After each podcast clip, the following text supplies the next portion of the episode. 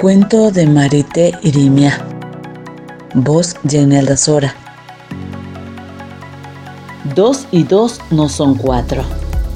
La clase de matemáticas no solo era infinitamente aburrida, sino también la última de la tarde.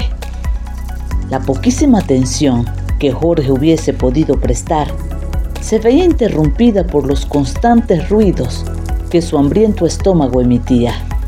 La voz de la profesora era un soporífero murmullo, repitiendo palabras incomprensibles, coordenadas, algoritmos, coeficientes y otras tonterías similares. Jorge cabeceaba y sucumbe al sueño. Está en casa de sus abuelos, sentado en el suelo jugando con unos legos, y su abuela canta desafinada, como solo ella sabe hacerlo. Dos y dos son cuatro, cuatro y dos son seis, seis y dos son ocho y ocho dieciséis. Jorge ríe y grita.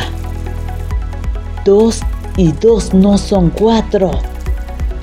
Y la abuela vuelve a cantar esta vez mostrando los dedos para reforzar la teoría de la suma. Y el juego se repite varias veces, entre carcajadas del niño y la mujer. La clase de matemáticas ha seguido su curso, mientras Jorge sueña y ríe.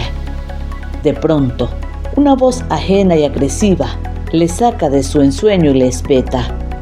Alvarado, ¿qué le parece tan gracioso de mi clase? Jorge despierta sobresaltado y encuentra a la profesora parada al lado de su pupitre con cara de pocos amigos. Todos en la clase los miran. Transcurre un minuto y Jorge permanece mudo ante la mirada irritada de la profesora. Finalmente, esta le dice que pase a la pizarra a resolver una ecuación dificilísima, aplicando lo aprendido en clase. Jorge se despabila y camina lentamente hacia la pizarra. Una vez allí, toma el borrador y para horror de todos, borra la ecuación. Entonces escribe en la pizarra limpia, 2 y 2 no son 4.